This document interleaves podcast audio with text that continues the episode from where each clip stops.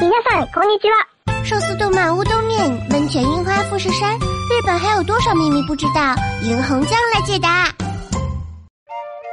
早稻田大学招生考试改革带来怎样的冲击？我们看日剧、追日番，爱木村拓哉，称呼新垣结衣为老婆。但对于一衣带水的日本，我们还知之甚少。别等了，来听霓虹酱画日本吧。 日本著名的私立大学之一早稻田大学于二零一八年六月宣布，报考该校政治经济系等招牌文科院系的考生都需要加考数学。估计其他私立大学也会纷纷效仿，给日本考生带来巨大冲击。在日本，经济系或法律系等私立大学的文科院系，可以说一直都是高中差生的避风港。私立大学文科院系的普通入学考试。必考科目是语文和英语，再选一门历史、地理等文科科目或数学，也就是说，一共考三门课即可，而且多为书面考试，一招定胜负。虽然近年来推荐入学或 A O 入学考试，也就是通过高中成绩、小论文、面试等方式对考生进行综合评价的做法普及，使得提前录取的生源越来越多，但即便是参加常规的高考。不爱学习的考生，只要提前一年左右开始死记硬背，突击一下语文、英语、日本史等科目，那么高考应试怎么都能对付得过去。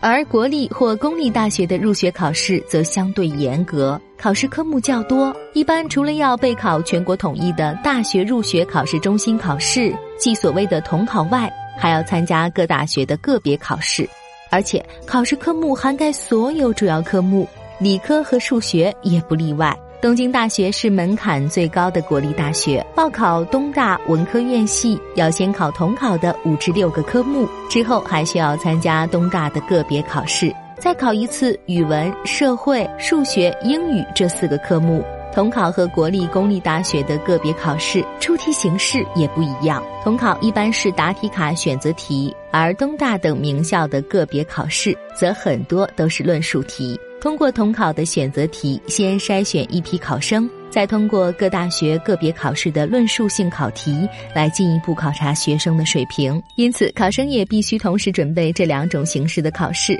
这样一来，靠一两年时间来抱佛脚就不大奏效了。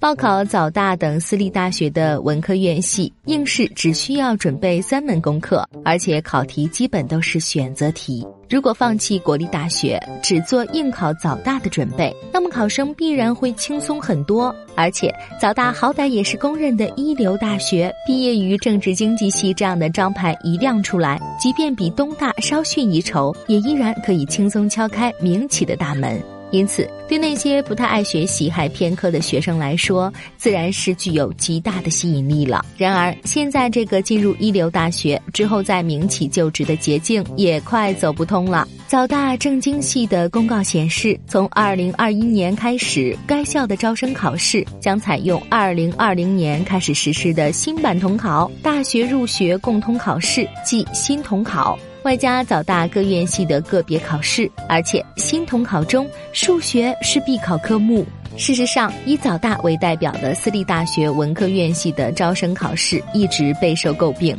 首先，由于大学招生考试对高中教育影响巨大，因此可能会培养出很大一批不爱学数理化的学生。而实际上，日本的私立重点高中很多都从低年级就开始让部分学生锁定私立大学，有针对性的进行应试教育。因为对于私立高中来说，私立名门大学入学率的提升就是学校经营业绩的体现。另外，出题形式也遭到炮轰。由于需要通过选择题考试一次筛选大量考生，所以在日本史和世界史上，经常会出现过细过偏的奇葩考题。笔者至今记忆犹新的是当年报考早大时，世界史试卷上的一道题目：一九三零年伦敦军缩条约中规定的辅助舰的拥有比例是多少？这道题已经可以说是智力竞赛级别的难题偏题了，高中生根本不需要掌握这种知识，而且这种应试考试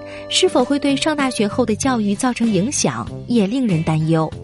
因为即便是文科院系、经济学等很多学科，数学知识都是必不可少的。物理、化学、生物等基础科学知识，对于理解各种社会现象也是很有必要的。但从现今的招生考试来看，考进来的都是偏科生了。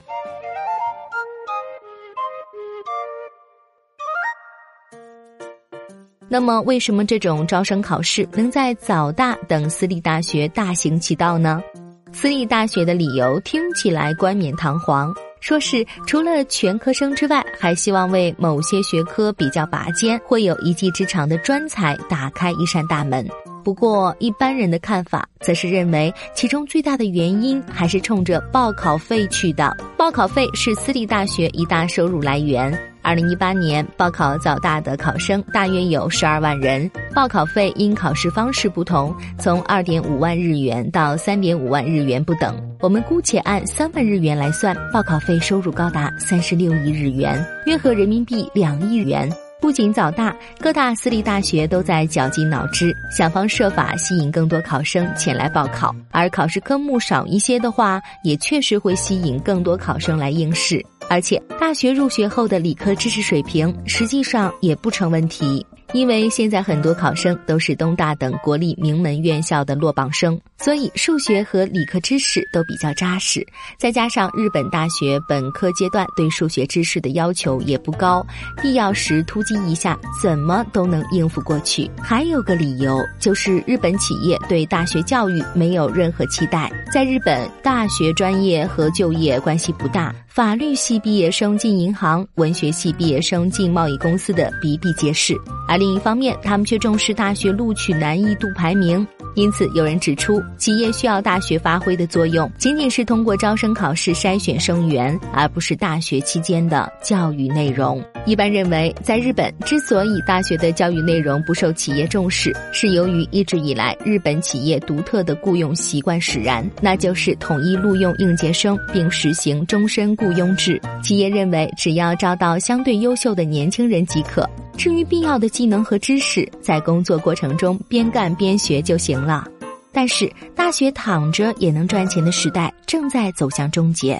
全球化的发展使得日本的雇佣习惯开始发生改变，频繁跳槽也逐渐为人们所接受。应届生招聘可以只看学历，但跳槽看的还是个人履历和能力。因此，与以往相比，如今的大学进入了教育功能经受严格考验的时代。早大政经系在谈到入学考试改革的目的时，也表示：“我们强烈的认识到了在大学期间培养学生掌握相应能力是何等的重要。此外，此次的招生考试改革或许可以说是对日本社会变化的一次及时反应，或许还会对外国留学生的入学也带来某些影响。”